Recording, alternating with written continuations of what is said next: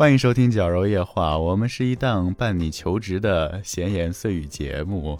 我是你们最爱的李娇，我是段老师。为什么？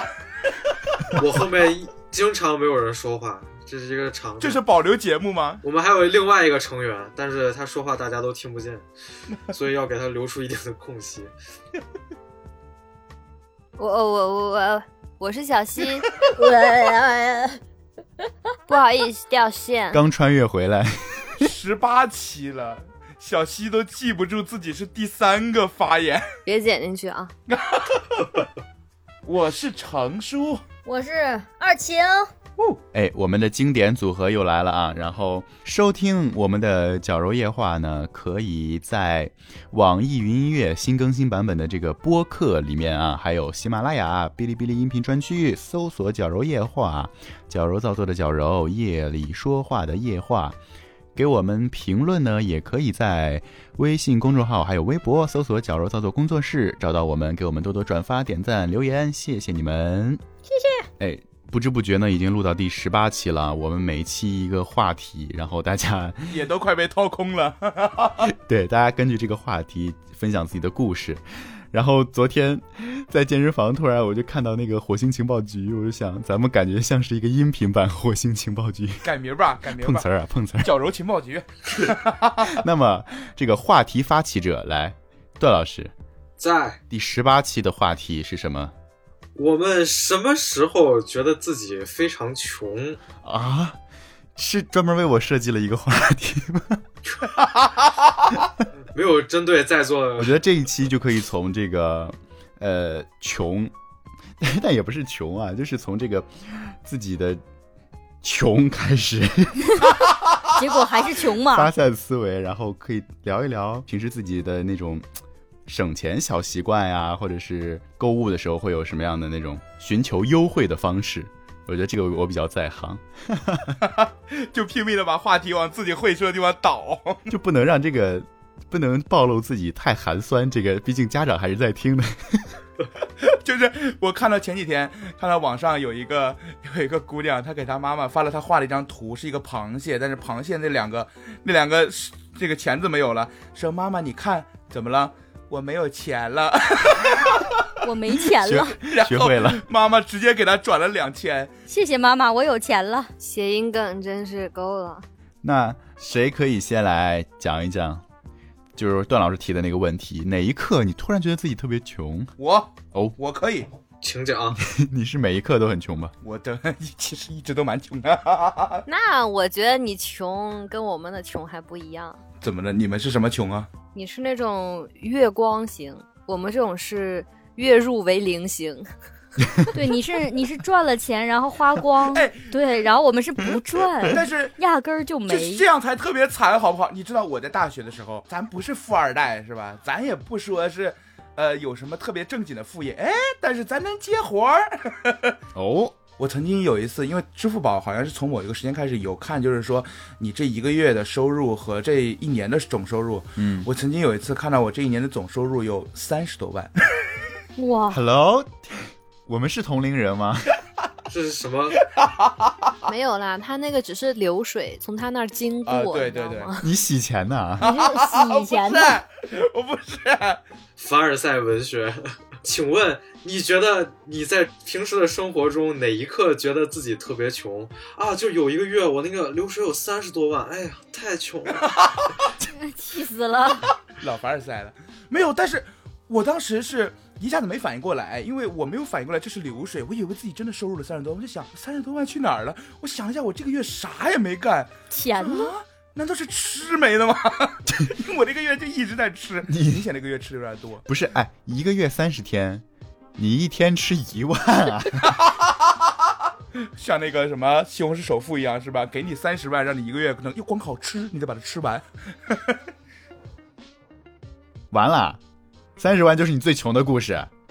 我退群了，我退群了，朋友们。你这个凡尔赛太烦了吧？还有还有谁？我来。你来，你来，他说你每个月流水有四十万，哎呀，太穷了。要不你来，段老师，下一个是不是你？得有五十万，爸妈听了这期节目再也不给我们打钱了。那不行，爸爸妈妈从来没赚过那么多钱。啊，我接着讲啊，不是最近在实习嘛，就发现支撑我去上班的一个动力是去吃组里的饭，啊就是不用自己点外卖我。也是，我之前上班的时候，支撑我最大的就是去食堂我。上班的地方有那个餐补嘛，然后每一餐都还吃的挺好的，比我自己点外卖点的要好。是公司食堂好好吃，那你是因为穷还是因为馋呢？我当然是因为穷啊，太好笑了吧？馋并不是阻碍我吃东西的事儿，穷才是。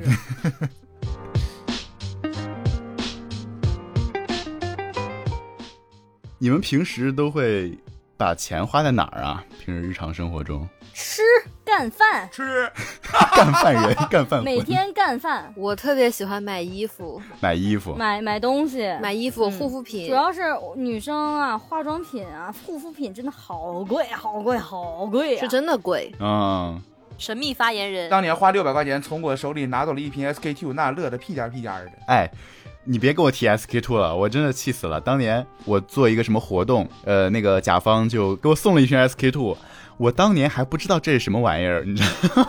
转手就送了。我真的是转手就送给叶老师了。你在路上碰到他嘛，我说我说这给你吧，为什么不能便宜我呢？真是就，我不知道这是什么嘛，我就给叶老师了。然后叶老师当时我就记得他寒假回家以后给我发条微信说，我妈说谢谢你贵重的礼物。然后我一搜，这东西一千多呢。就我能理解你，就是一般甲方送的赠品，都感觉啊这是什么玩意儿？哎呀，就看不懂。有时候你不知道东西，其实可贵了其。实远超你的想象 那个瞬间，我觉得自己又穷又傻，啊！你纯傻那是属于。无知。我我记得我小时候，我有一个特别印象深刻的事情，就是小时候跟着我妈妈去银行，因为我感觉好像我小时候家里是不不是很富裕，就是一直我一直觉得自己是贫困家庭。我印象特别深刻的是小时候有一次我跟着我妈去银行取钱，嗯，然后呢我视力特别好，我就眼睁睁看着我妈把我们家的银行卡塞进去，然后余额显示我记得特别清楚，那个数字是两千五百一十九块四毛三。你 你咋回事？倒背家产呢？我当时特别小，所以特别单纯，我就觉得我们全家只剩下两千五百一十九块四毛三了。这个概念一直到高二，我去，我一直以为我们家是家啊徒我四壁。我妈赚每个月赚几千块钱，我爸每个月赚几千块钱，哎，一个月就完全花光。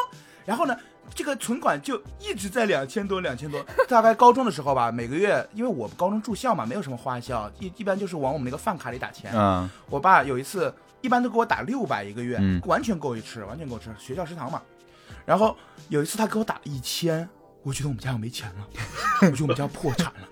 我说你为什么呀？我爸说你最近吃点好的。我说不用这样，你们照顾好自己。你最近吃点好，是要怎么了？家道中落。我觉得我们家出事儿了，我觉得我们家要破产了，或者就是我爸妈不准备要我了，他们准备跑路了。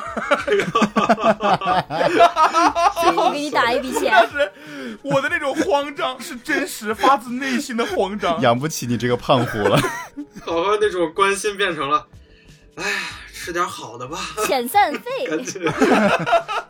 但我感觉好像很多家庭，就是中国还挺普遍的，就是在你成长过程中，你的父母都说：“哎呀，我们家没什么钱。”虽然最后也不是肯不会肯定不会是什么大很有钱的家庭，但绝对不会那么没钱。就以至于每一个青少年都在做梦，就是会不会有一天，就是我高中毕业那一天，爸妈就说，其实 家里是我们家有百亿家产，只是怕你太骄傲。我跟你说，用我爸妈的话来解释他们这种行为，就是日防夜防，家贼难防。我爸妈真的跟我说过这句话。我真的，我刚上大学的时候，就是也也觉得家里特别，嗯，穷，穷 就是贫困家庭。按小康的那个标准啊，现在小康的标准嗯算贫困家庭。哎呀，小康标准可高了，我们都是贫困家庭。达不到，达不到。我知道我大一的时候，每个月的每个月的生活费大概在八百到九百，我自己花的啊。因为啊我们的生我我我家生活费是一个学期打给我，或者就是一年把一年的份儿都打给我，这样嗯，就是你自己看着花。我我之前就一直每个月只用八百块钱，哇，八百怎么用？全全吃。就是其实你不买衣服，不买化妆品，就没什么花头了，就吃、就就吃。干饭。嗯，而且在学校里吃又吃不了多少钱，你说撑死了四十四五十块，算是一顿高消费了。嗯，没有想到我现在出了校门之后，随便一顿都是四五十块。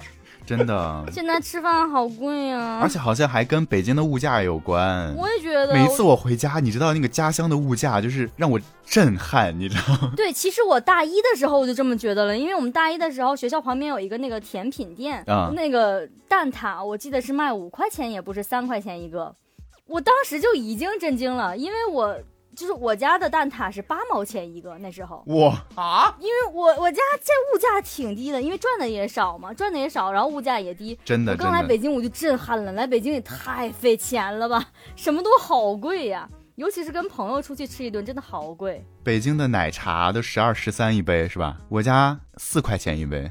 对我家也是，我家啊那个对一四年的时候，现在也贵了。我在超市里买盒奶都比这贵，你知道我妈就老跟我说，让我在北京赚钱回西安花，回西安花。我会过上天堂一般的生活。就是我印象还有一个特别深刻的事情，嗯，七月底嘛，七月底找到了新工作之后，哇，我贼开心。我回家就跟我的室友们说，我找着工作了。其实略微带有一点炫耀的心情啊。嗯 然后我跟他们说，哎呀，我找着工作了，在哪儿？一个月多少多少钱？然后他们就静静的看着我。哎，我突发奇想，我问了一下，说，哎，你们现在工资都是什么情况？发现人家交的税比我工资都高。啊，那不至于吧？天哪，不要比人比人气死人，真的不要比，我要是老把这些放在心上，我大学四年直接自闭。真的。真的，我发现这个事情不能想，对其实把自己生活过好就行了，就是有有吃有喝，然后天天开心就行了。你你知道，你真的往上比，你永远不能，你无法想象有钱人能有多有有钱，钱你知道吗？对，你无法想象。我的朋友的朋友就是拆二代，就是嗯，他有多有钱，我都我就是这么形容吧，我不我不跟他出去玩，因为跟他 A 不起。跟他 A 跟他吃饭，能把你整个家产 A 完。对，能把我 能把我两年的生活费 A 进去。哎，就人家出去吃饭是 A A，你出去吃饭是梭哈。这就是上流社会吗？上流上。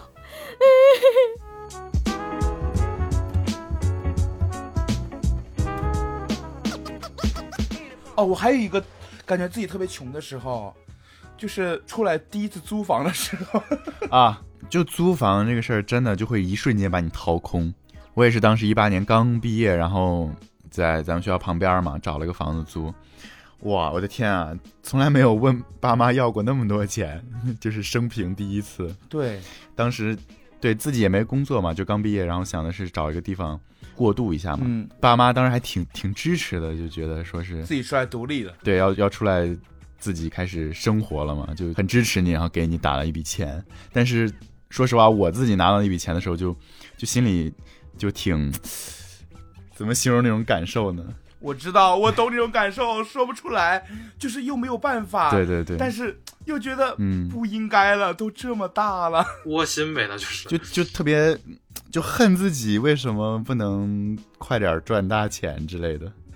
直到现在也是，就觉得为什么还不能？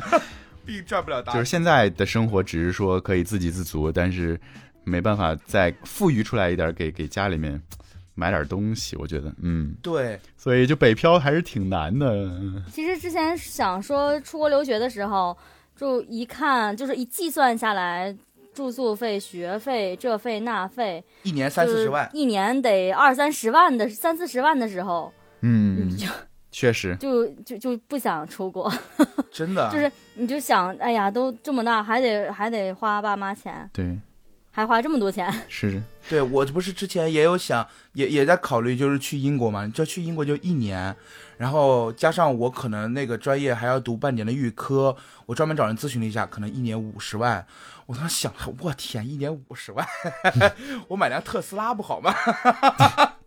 但是我跟你讲，就出国深造这个事儿，爸妈永远都是支持的。就他们觉得你能够去外面长长见识，然后能够去拿一个学位回来，但是有的时候就是因为他们支持，才会让你觉得自己更穷。是这样对对，的，就是就是他们的，支持，让你觉得更愧疚，更不好意思。为什么从大学出到社会的时候是你觉得最穷的时候？其实你并不是真的穷，你你家里还愿意给你钱，但是那个时候是自己不想要了。你突然发现，你突然发现自己生活的成本一下就起来了，再加上就是以前可能大学爸妈一个月能给个两三千块钱，你就觉得自己小日子过得非常好了，哎，对对？吧？但是你出来以后发现两三千，两三千算个屁呀！既然说到这个，就就不妨问问大家，都是从什么时候开始不就不问家里要钱了？啊，还要着呢，你们聊吧。不存在，不存在。我是这唯一一个要出国的，我就不说了。我应该是从一八年底，就是一整个一九年，基本上就不会主动问家里要钱。有时候爸妈会就经常来嘘寒问暖，说：“哎，生活费还够不够啊？”然后给你打啊上四五千，然后我说不用不用，然后在那还硬打。然后有一次我爸给我打钱，我说真不要，然后他给我发那个发怒的表情，说收下，就那种强迫的爱，就不得不收。他就老觉得你你就是钱不够会怎么样父？母其实一直秉承着一个观点，就是很多父母都是这样，就所谓的穷家富路。对，就主要他们也不知道你现在生活的怎么样嘛，就是只只是说他就觉得哪怕你过得还够用，钱够用，哎，多一点能吃顿好的，对吧？嗯嗯嗯，能出嗯去跟朋友们玩玩，对吧？哎，我爸妈就一直跟我说的，说该花的钱就得花，哪怕你现在刚进社会，要请人吃吃饭什么的，钱不够你跟我们要，就是这种。对对对他，总会觉，总是觉得你是需要有用钱的地方的，真的，嗯哎，很难受这种感觉。我妈，我妈之前在我上研究生的时候跟我说：“哎呀，你现在上研究生了，你应该在各方面都多花点钱。所以，所以之后你每个月的那个生活水水准应该再提高一点儿。”嗯，然后我就喜欢上了看音乐剧，可真不是高一点儿啊！关键吧，二晴这个人看音乐剧呢，一定要从北京哎坐动车到上海，看完再坐动车回来。我坐的是卧铺，哦，两百八十九，我知道，我常坐。我很省的。就是该省的地方一定会省。对，该省的地方一定会省。就我爸妈也是跟成叔爸妈一样，老教育我，就说跟朋友出去的时候就大方一点，一点多请他们吃吃饭什么的，就是交交朋友嘛你。请了吗？我 他请了，我打你，他什么时候请的？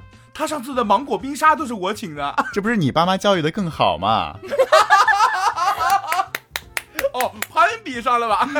然后，然后自己平时就不要乱花钱，就是就懂得那种勤俭持家一点儿。所以这就是自己现在目前的一个消费观念。然后就说回到刚才那个话题，就是就出国嘛，因为我们终于有一个人要出国了。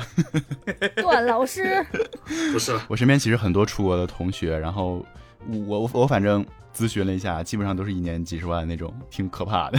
对 对，但是父母绝对是愿意出这个钱的，嗯他们希望自己的孩子能够去更远的地方看一看，所以我我也是希望要出国的或者是在国外的小孩儿可以不用为这一份爱而有什么压力，有什么愧疚的感觉。嗯，既然爸妈已经把你送到了远方，你就去努力飞翔，做出点成绩给他们，就是给他们最好的回报。为什么这个感觉录到结尾了？感觉怪怪的。段老师分享一下吗？好的好的，收到哥，我会放心飞翔了。对，段老师属于就是从小到大，呃，一直到大学毕业都没有离开过家，因为在北京当地读的大学嘛。确实，嗯，现在也本来要离开了，但是也没没离开。没离开成。对，基本上就属于还是能够在家跟爸妈待在一块儿，然后吃家里的饭，然后住家里的房子，就没有太大的经济负担，对吧？确实，嗯，还是蛮幸福的。嗯，北京人真好。二环坐拥皇家园林。不要瞎说，我我给大家科普一下，当年有一个微信特别有趣的一个功能，就是大家在中国的地图上展示你们现在在什么地方。啊，然后呢，我们当时都是寒假在家里点开，发现小西的家在西南地区一片荒芜，我的家在东南地区全是水，然后子瑶的家在西北地区我那个西北地区，然后发现哎，段老师的家在哪儿？在北京。皇城根下，二环，哎，再一看，他们家的后面有一块比整个故宫还大的一块绿地，皇家园林，拉倒吧，那只是一个旁边的公园，好吧？整个公园都是他们家。我们当时说坐拥二环皇家园林，就说你们家是不是个城堡啊？就是咱们当时一七年春游去的那个公园儿，然后段老师出现的那那一瞬间，就感觉，哎呦，来我后花园玩儿来了。哎呀，我们家庄园可大了啊！当时你在咱们走的时候，段老师说啊，就这路口了，不送了啊。啊，再往前走两公里才能出去呢啊！没有没有的事儿，不至于不至于。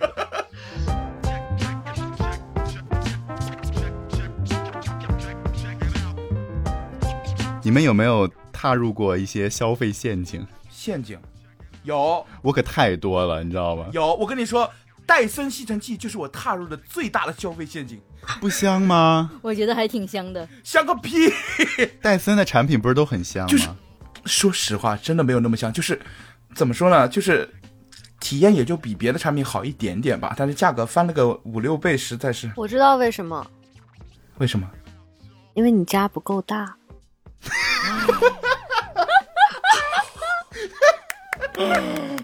今日最穷时刻，消息消息太精彩了，我血压都高了。消息太精彩了。你你家配不上用戴森吸尘器，你退了吧。血压都上来了，拳头都硬了。不是那个金刚钻就别揽那瓷器活。不要补刀了，好了，到这儿吧，到这儿吧。我刚才还差点怕播出刚才那一段的话，戴森以后就不找我们做广告了。我现在不怕了。这回好了，太好了，我们第十九期就能接到戴森的广告。本节目由戴森冠名播出。噔，你听听这音效，打钱。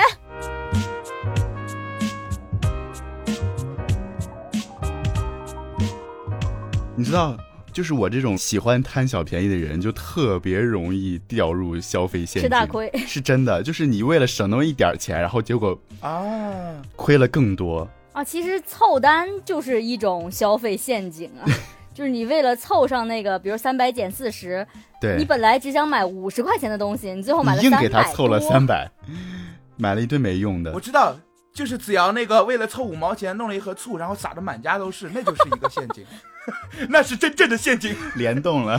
真正的凑单陷阱。我跟你们说啊，就最近最近就发生了很多起我被坑的事件。很多起，就这一周，应该是周二还是周三，我领了一个电影代金券，五十块钱。然后我就想，哎，这不是可以相当于免费看一部电影吗？嗯，上面写的说明是，不支持网上售票，请到现场前台呃买票。嗯，然后我就去了，然后你花的比网上还多，我我挑了一部电影，我就想掐着时间点去的，我就想直接就拿了票就进去看了。然后呢，我跟他说，我有个代金券，你帮我验一下吧。然后他说，啊、我看一下，哦，那您还得再付三十。我说什么意思？他说这个是在原价上减五十，这张票原价八十。在软件然后你网上直接买二十五块九，是的，能气死我。前段时间不是买酒买的特别多嘛，有一天有个什么什么 A P P 吧，反正卖酒的一个 A P P 给我发了一个短信，嗯就是说啊，有你有一个什么价值二百九十九的什么代金券，点击领取。我一般是不信这个的，我第一次我就点进去了，他就让我下一个 A P P，我说啊拉新拉活嘛，很正常，对不对啊？我下下完以后让我注册，哎，我注，我住然后呢让我让我下单啊，我下一看要我付三十块钱的运费。三十。嗯，我这个时候就犹豫了一下，我就去他们 A P P 查了一下，我查了同款的酒，查到就是说一百六十九块钱六支装，然后我算了一下，一百六十九除以六，二十八块一毛六，哦哦，他还赚我一块八毛四，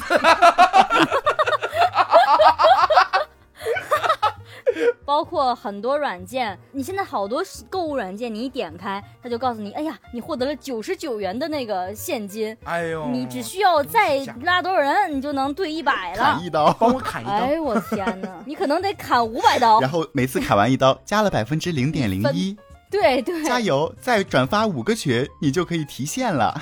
关键很气，你知道吗？因为他们的目的就是拉新拉火，就是你不管有没有进去弄，你只要点了你就输了。就是你连点的欲望都不能有，你连哎，我知道它是骗局，但我就要看看它是个什么样的骗局。你一旦有了这种心理，你就已经输了。可是你点了，就瞧不起自己；你不点，你可能会失去一个朋友。哦，对，我在这里，我真的要点名陈俊一，不知道你听不听这个节目，但是我不想再帮你点某多多了。陈俊一背后居然是一个居然是这样的人，还有各种各种亲戚，还有我的楼妈，我就是因为每天帮我楼妈点那个某西西，导致我楼妈现在还给我送饺子。我们拼的是商品吗？不，我们拼的是人情。小西经常哦凌晨一两点在群里面就甩一个链接，帮忙点一下，领个券儿。啊，尤其是每到回家的时候，就是那种什么各种的旅行的那种，帮我加速啊，帮我助力啊，砍一刀。帮我加速，帮我助力这种链接就发发发。关键是一个行程他发三遍，就怎么开始讨伐我了？发的多了就算了，一个链接发三遍。你知道小西经常重买机票、重买火车票，就为了省那十块钱，就说哎。那一班更便宜，便宜十块钱，我要取消重新订。然后经常就因为这件事情跟客服就会产生一些口角，我真的哦，维权斗士，维权斗士，经常在微博上要艾特他们官方说你出来给我解释一下。你知道十块钱对一个人的打击有多大吗？对呀、你知道吗？我跟小西当年去买乐乐茶，然后我一年前吧，也就我因为没有看到那个付款旁边有一个今天用云闪付支付立减十元哦，而错过了这个优惠，我把这个事情记了一年。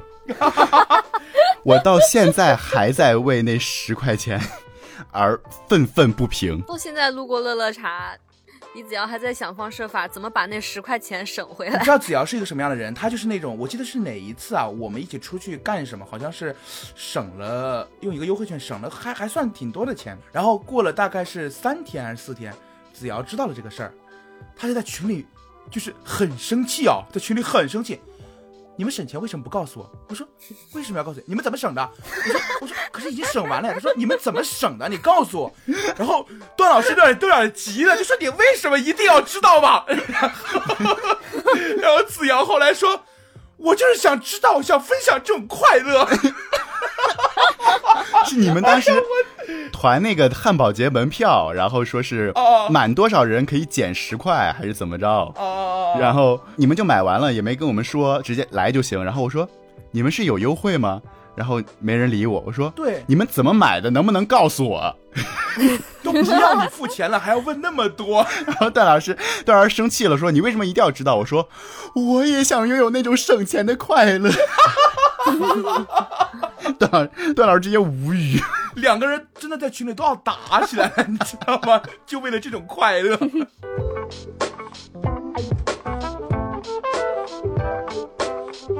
我还有被坑过的经历，有一个真的痛彻心扉啊！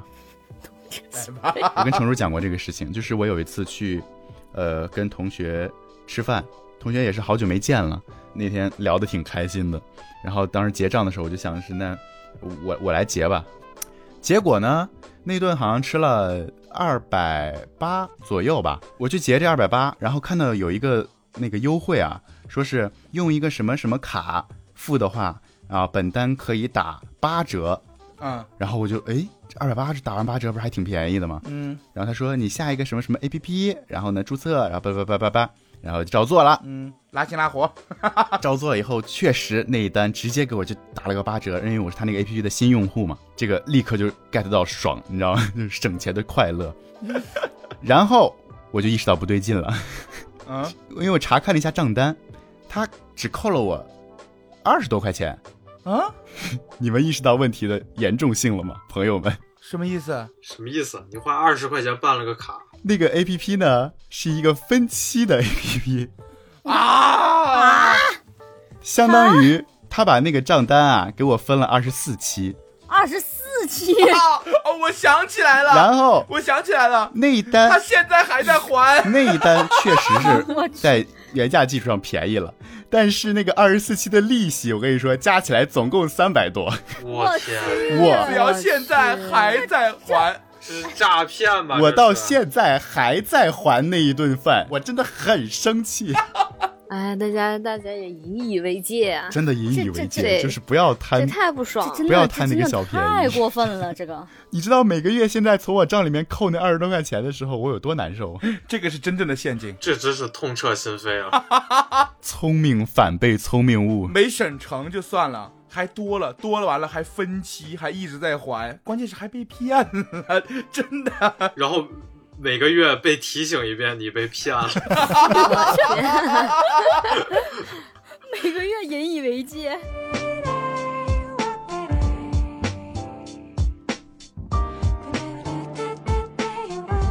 整个十一月份我都没坐地铁，你们敢相信吗？整个十一月我没坐地铁，就是能坐公交我绝不坐地铁，为什么呢？云闪付坐公交一分钱，就是那天跟小西、程如他们一块儿出去嘛，然后小西就直接刷的是那个北京公交 APP，然后我就刷的云闪付，然后小西扣了六毛，我扣了一分。然后我说你花了我六十倍的价钱坐公交车，然后小西说这个事儿就是不能细想，就你这关键是微观程叔到了一个程叔直接刷的是那个手表嘛，然后相当于就直接扣了一块钱，所以程叔花了我一百倍的钱坐公交车，不知道在为那九毛九快乐什么，明明还在还那个 那一顿饭的分期。二十块钱呢？但是，但是你不就是会快乐一整天？真的，为什么不告诉我？我也想享受那种快乐。我这句话我记一辈子。某种意义上讲，快乐很简单，痛苦也很简单。对于这种人来说，真的，李子瑶真是我朋朋友之中的晋省王，真的是会会为了这个九毛九，晋省王，谢谢你，还是还是会每周在群里发免费，说今天买麦当劳免费的汉堡，今天麦当劳免费的鸡块，来大家一起说那三个字，望周知。下周下周有免费的板烧鸡腿堡，望周知。你哎，别提板烧鸡腿堡了。上次我去子瑶家玩儿，子瑶说我们去吃点啥呢？啊，吃之前我们先去趟麦当劳，我要把那个板烧鸡腿堡和那个免费的鸡块兑了。你们直接吃麦当劳不行吗？主要是我径直了走进了麦当劳，然后就请以为就直接吃麦当劳了，结果 我就领了一个免费的汉堡出我还想我吃点啥呢，然后他就他就买完了。真的是然后就去隔壁继续领券，继续吃。对就现在我们出去吃饭，一般都是大家都不看，说，哎，我们出去吃吧，哎，一会儿去哪儿吃？然后所有人都不会把手机拿出来，然后全部都等着子瑶在这边拿起手机，大众点评，哎，啊，哎，出去跟子瑶吃饭，从来都是他付账，我们负责 A 就好了。因为我是一个就是会以最优惠方式付款的人，如果我我我的某一笔消费没有达到最优惠，我就会不爽，你知道吗？所以观众朋友们知道什么叫禁手啊，就就是真的很禁手。知道吧？今天节目主题既然是穷，哎，我今天把话撂这儿了，我今天要跟大家分享 我所有的禁省秘籍。刚才说那个被骗的痛彻心扉啊，真的是肯定毫无夸张成分，真的是痛彻心真的。痛彻心扉。相反的，只要是只要是省九毛九这种，你就能感觉到他身上那种快乐和 由内而外幸福的气散发的那种自豪感。真正的快乐。怎么这么省啊我？我真的太省了。花一分钱坐公交，然后下了车，整个世界都是我的。子瑶近年来有三句口头禅，一句我快乐了，第二句我不快乐了，第三句不买晋省百分百。我本来想把这句话当这一期的结尾呢。我每一次听他说不买晋省百分百的时候，配合他那个人设，你就会觉得特别好笑。就很多人来咨询我说：“哎，这个好还是这个好？”然后我就说不买，立省百分之百。来跟大家分享晋升秘籍，Listen carefully。首先就是刚才说的啊，就是最近呢，这个公交、地铁啊，在云闪付里面呢都有优惠活动，包括支付宝都推出了这个一分钱坐公交，什么六折坐地铁活动啊，比咱们平时直接刷手机那个 Apple Pay 要便宜。嗯，哦，哎，提醒一下大家，明天可以在饿了么和美团外卖领取北京外卖北京消优惠费券。满40四十减十减五，第十期。我回北京第四天，子瑶就把这个发给了我，谢谢。可是二期回北京是十一月初啊，对，然后子瑶还说你之前错过了好多哦。我不允许身边有人错过优惠。哎，我我想问一下，那个明天那个出行免费出行是什么？对不起，就是这个题外话，我想知道，因为我明天真的要出去支。付宝双十二免费出行。来，我立刻把链接发给你。我感觉这期节目播出之后，我们下一期会接到很多很多的广告。好穷啊！这一期节目，穷的叮当响。这一期充分的显示了我们的推广能力是多么的强，我们的快乐是多么的发自内心。从内部开始推广，爸妈听完这期节目给我们打一万，怎么能这么穷呢？孩子怎么在北京这么受委屈？就省内九块九九毛九，九毛九，九毛九 下意识是说不出来这个词的，说不出来这个数目。有时候跟同学出去啊，然后他们有时候会打车呀、什么的，然后这个时候我一个人如果去说，哎，坐公交就特别格格不入，你知道吗？然后有时候还会造成误解，就说，哎呦，他怎么连打车钱都 A 不起啊之类的。啊但是你知道真实的情况是什么吗？是什么？我晕车特别严重，不管是打的车、出租车那种小轿车，我只要坐上去，我就我真特别难受。所以你就特别适合做那种绿色出行、低碳出行的代言人。对，但是坐公共交通我就会身心舒畅，所以我就很珍惜那些愿意跟我一起坐公交车的朋友，你知道吧？就哪怕成叔那个座位都卡座进不去，你你这喂喂我卡座进不去，卡的不是你。卡的是段老师上次。你知道我能想到最浪漫的事是什么吗？和跟你一起坐公公交交 就是老了以后天天拿优待卡坐公交，免费。优待卡，他们都可以拿你这一句做广告词儿了。北京公交少了你，如失一一员大将。好，接下来呢，给大家安利的就是买电影票怎么买比较便宜呢？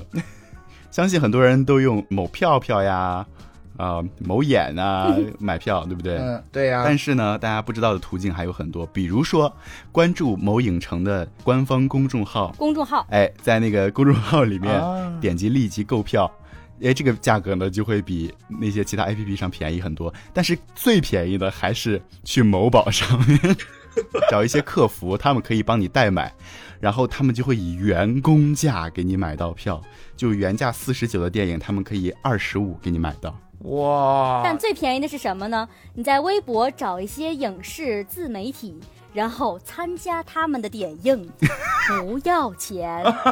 但是要路费呀、路费不是刚讲完怎么省吗？这个同学，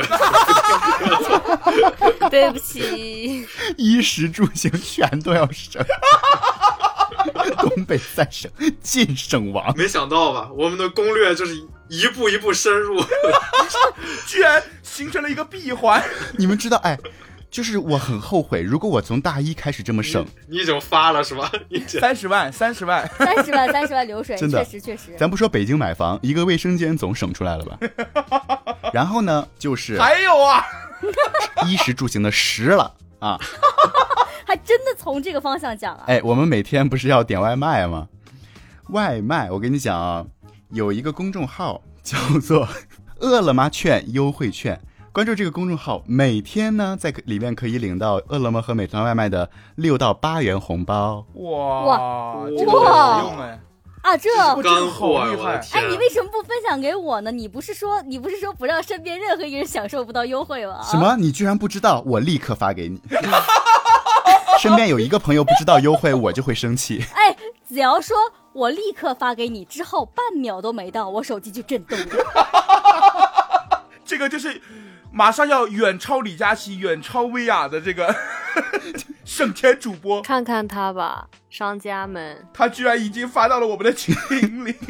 然后来衣食住行的衣，小西来讲一讲。你不是买衣服买的多吗？朋友们，这期节目听到就是赚到，真正的赚到。其实不只是一啊，如果大家想要在淘宝上买东西，一定要点到他们店铺主页去领券，嗯，因为有的券它并不是你只看一个商品就能看出来，有它比如说收藏店铺就可以领五元，啥啥啥这些，虽然省的不多吧，加入店铺会员还有，对然后你邀请别人还会有更高的券。对，一些分享领券还是很划算的。我关于这种凑单啊，就是我有一个心得，就是准备一些面额比较小的商品，然后即使你不需要，专门用来凑单，然后下呃付款以后呢，再把它退掉，马上退掉，因为它面额很小，所以说占不到你太多的优惠的大头比如说。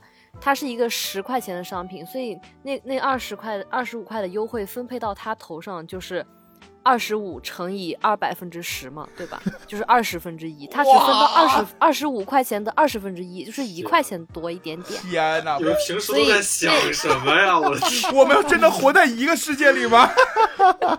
这 是怎么做到的？计算的快乐。哎这就是那个为什么双十一那个赶不上退货的那个会上热搜啊？啊双十一不是有个热搜，就是退货还还没来得及退货就到货了，就是那个原因。就不让你退不然为什么有有那么多人买完之后要立刻退货？原来如此。你们会在某鱼上出一些二手物品？哦，这个真的要说一说。怎么出啊？我都出不出去啊！有技巧的。我跟你说，我最传奇的是什么？我最传奇的是当时 Switch 就是那个任天堂的 Switch 刚出的时候，嗯那个时候不是呃塞尔达也特别火嘛，《荒野之息》。嗯我觉得二手的也可以用嘛，我就去闲鱼上，呃，花了我记得是多少钱？两千二，啊，就是也算是钻空子。那个时候还刚发售不久嘞，两千二买到了一个几乎是全新的，连那种塑料膜都完全在帮你包好的那种啊 Switch，然后再加一个塞尔达的游戏，就是一共两千二。然后我拿到手玩了一年，玩了一年之后，我觉得哎呀没意思了，最近也没有什么新游戏，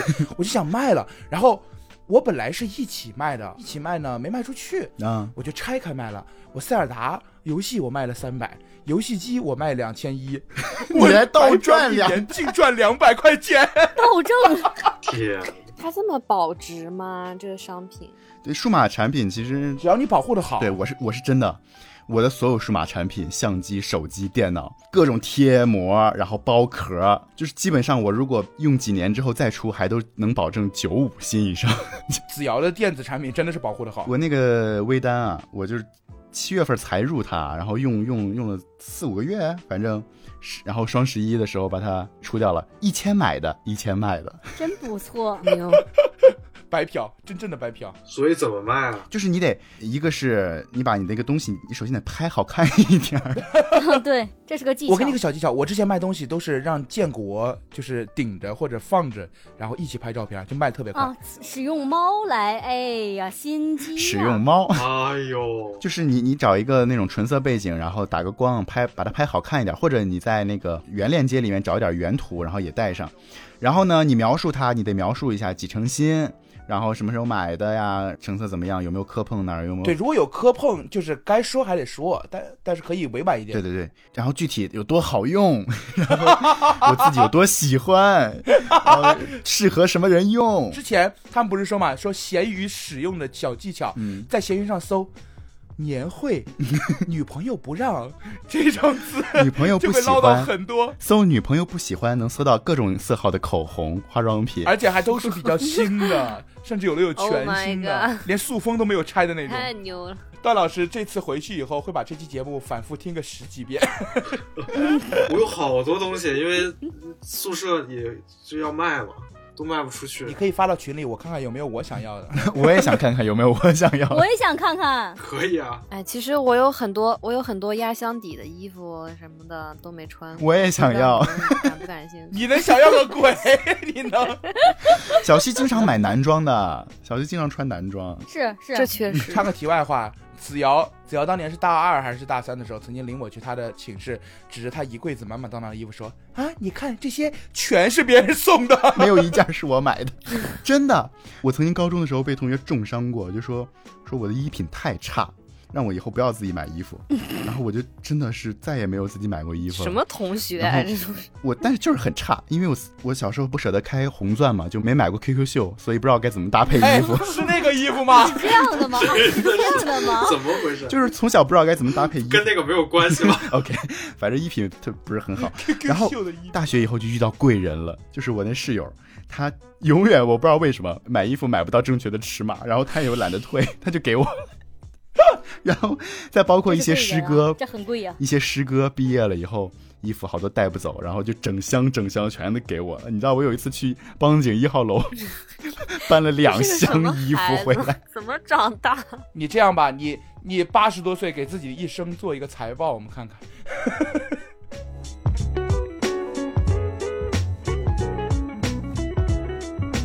太干货了，这期我真的我真的从来没有在这个在这个领域出现过，真的。只只今天发言最少的段老师根本不知道穷是什么，这就是我们 理想中的小康。